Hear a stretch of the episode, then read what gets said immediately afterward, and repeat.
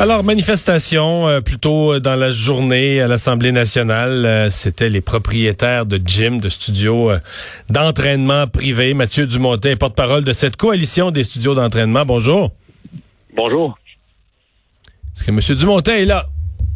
Euh, oui, tout à fait. Tout à fait, tout à M. Dumontet, Mathieu Dumontet, bonjour. Je suis là. Vous m'entendez? Bon, je pense qu'il y a un problème avec la communication. Un 2, 1, 2. Hello. Bon, là, la communication est correcte. Mathieu Dumontet, bonjour. Hey, désolé, bonjour. non, c'est moi, c'était de mon côté. Je pense que j'ai mis le coude sur un bouton, c'est moi le coupable.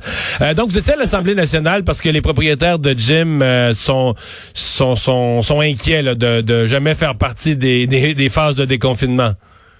Ben oui, tout à fait. Surtout que nous autres, on a été proactifs depuis le 24 avril. On a envoyé des documents, des propositions. On voulait faire partie de la solution. Notre euh, initiative a été saluée par M. Arruda directement à ce moment-là. Puis là, euh, on, s'est vu apparaître dans la phase 6. Puis tout d'un coup, plus rien. on a vu les restaurants ouvrir en début de semaine. Du moins, ça a été, annoncé. Puis là, on n'a rien de notre côté. On se demande, ben là, on est en d'être délaissé pour compte, sur le côté. Mais c'est quand même, euh, là je parle de, je suis pas un fan de, là, qui y va souvent, mais de ce que j'en connais, il me semble que si on est à, à haut risque, quand même, tout le monde utilise les mêmes équipements, tout le monde est en sueur, on passe d'un à l'autre. Même si on dit on va passer un linge, on va désinfecter, on a quand même l'impression que c'est un lieu à haut risque. En plus, tout le monde, tu peux pas t'entraîner avec le masque parce que tu vas étouffer, tu vas manquer d'oxygène. Pas de masque, là, t'as la bouche ouverte, tu souffles, etc. Donc, on- n'est pas dans une zone à risque particulier? Ben, oui, en effet, on est dans une zone, euh, à cause de l'intérieur, mais euh, au jour 1, euh, nous on se positionne beaucoup. On est dans une business de propreté à la base. Il n'y a pas personne qui pourrait tolérer un gym qui est le moindrement sale. Donc, c'est sûr que si les gens s'attendent à retomber dans un gym comme ils faisaient autrefois, les procédures vont changer. Il faut contrôler le flot de gens à l'intérieur. Il faut mettre des périodes tampons entre les visites des clients pour faire un nettoyage un peu plus en profondeur. Mais quelque part, euh, le client qui s'en va dans une épicerie qui touche à tous les cannages, je pense pas que l'épicier nettoie toutes les cannes à tous les soirs en profondeur. Nous autres, on peut pas faire vrai. ça dans un gym, même dans la vie de tous les jours. Mhm. Donc, vous pensez qu'il y aurait moyen pour des gens d'aller s'entraîner avec un, un minimum de risque? Oui, tout à fait. L'idée, c'est toujours de mitiger euh, les risques avec le lavage de main, contrôler les symptômes à l'entrée.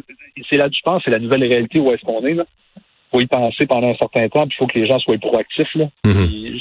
Tous les propriétaires de gym, on est sensibilisés là-dedans depuis. On se parle.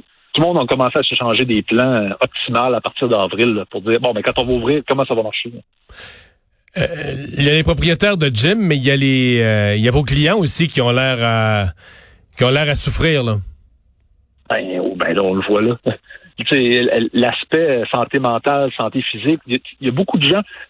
C'est que pour bien des gens, le gym, c'est les machines, c'est les gros bras, mais on oublie toutes les, les facettes de la population. Je dois dire, la tante, euh, la tante Jessica qui a un surplus de poids qui se fait suivre par son entraîneur, euh, ça rentre là-dedans. Là.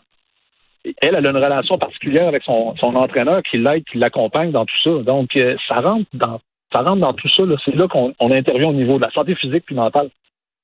Ouais.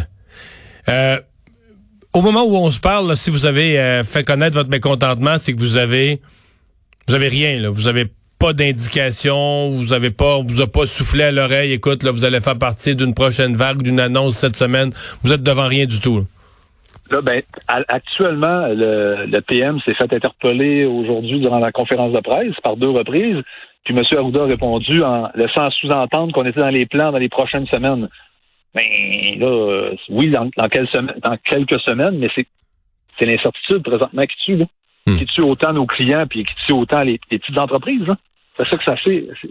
Ouais, parce que là, ça c'est le bout. Il y a quelques grosses chaînes, là, mais la business doit être difficile. là. Ceux qui ont un loyer à payer, euh, les, les les revenus euh, doivent être pas mal à zéro, là, sauf les abonnements qui étaient déjà payés. Comment comment ils vont survivre euh, vos, vos entrepreneurs?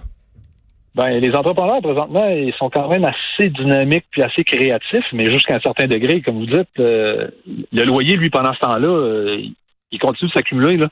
C'est sûr que ça va avoir des impacts majeurs sur cette petite économie-là au Québec. Là. Euh, Hmm. déjà, Mais les, les appareils, là, le, le modèle, je connais pas le modèle d'affaires, mais il me semble que le modèle d'affaires, il doit, il doit avoir un paiement à faire aussi ces appareils, une sorte d'hypothèque. Est-ce que toutes les appareils, les appareils, c'est payé cash? Je pense pas. Là, tu dois avoir un, Non, non.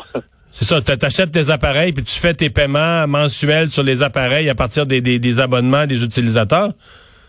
Oui, ben, c'est sûr qu'il y a des frais fixes, mais nous autres, avec les petits studios d'entraînement privé du Québec, on se positionne pas pour les par, par rapport au niveau des grandes chaînes. C'est vraiment le petit studio d'entraînement, le gym du coin, le centre avec les kins qui font de l'entraînement privé, des, clubs de yoga, des centres de crossfit au travers de ça. Euh, c'est probablement plus là-dedans. Oui, on a des on a des adhérents dans la coalition qui ont des environnements hybrides, mais on n'est pas dans les grandes surfaces encore, malgré que on va vu des grandes surfaces démontrer des, des plans de remise à remise à neuf puis de permettre aux gens de s'entraîner qui était vraiment impressionnant à regarder aller. Là. Ah. Mais l'industrie est créative. Il hmm. faut juste avoir des barèmes pour opérer. Hmm. C'est pour ça qu'on interpelle le PM là-dessus. Ouais. Puis vous, vous pensez que... Euh, avez-vous l'impression que vous avez des alliés dans le gouvernement, euh, des, des, ministres qui sont particulièrement adeptes d'entraînement et qui, qui crient pour vous? Ben, euh, déjà que M. Arruda saluait l'approche, on sait qu'au cabaret de monsieur, au cabinet de M. Fitzgibbon, on a des pratiquants de, CrossFit à l'intérieur de ça qui étaient interpellés par euh, les lettres qui ont été envoyées. On a des échos par la bande, mais il n'y a pas personne qui se mouille, contrairement à l'opinion publique présentement qui est beaucoup derrière nous. Là. Les gens veulent savoir quand est-ce que l'autre gym va ouvrir. Ouais. Ben, on vous souhaite la meilleure des chances. Euh, je pense que votre message, au moins aujourd'hui, était, euh, été entendu. Merci. Merci beaucoup. Au revoir, Mathieu Dumontet, porte-parole de la Coalition des studios d'entraînement privés euh, du Québec. On va aller à une pause. Emmanuel Latraverse qui est là au retour.